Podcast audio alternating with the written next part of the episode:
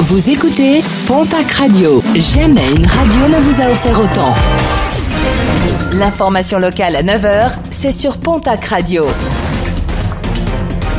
Bonjour Jean-Marc Courage Sénac. Très belle matinée. Josie Poito, menacée de mort comme une dizaine d'autres députés de la majorité présidentielle. La députée béarnaise a reçu un mail contenant des messages haineux ainsi que des menaces de mort très explicites. L'élu devrait porter plainte dans les prochaines heures dès son retour sur Pau. Un jeune homme de 18 ans placé en détention provisoire suite à une soirée agitée le 1er janvier dernier à Arudy dans les Pyrénées-Atlantiques. Lors d'une soirée du réveillon, il aurait agressé sexuellement une jeune femme éjectée par l'organisateur de la soirée. Il est revenu un peu plus tard sur les lieux, armé d'un fusil de chasse, en tirant sans faire de blessés. Une information judiciaire a été ouverte pour agression sexuelle et tentative de meurtre.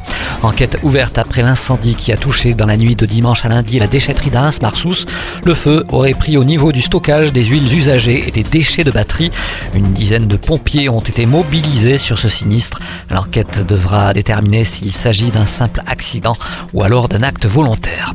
Une rentrée très difficile pour les enseignants débordés par l'absentéisme et les nouvelles mesures sanitaires liées à la très forte hausse des cas de Covid. Le protocole est également jugé trop lourd au regard des effectifs qui peuvent être mobilisés sur cette nouvelle tâche.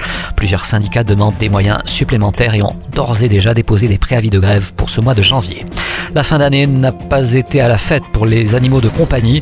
Les différents refuges et SPA de la région enregistrent depuis l'été dernier une augmentation inédite du nombre d'abandons. À Tarbes, et selon le reportage effectué par nos confrères de la Nouvelle République des Pyrénées, l'intégralité des box destinées aux chiens sont occupées.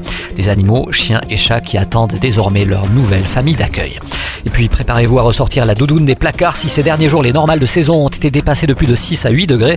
La météo va radicalement dès demain. Un air froid venu du nord va faire chuter les températures maximales qui devraient ainsi retrouver leur normale et flirter avec les 10 degrés. Quelques flocons sont même espérés sur les Pyrénées ainsi que sur le Piémont à partir de 500 mètres d'altitude.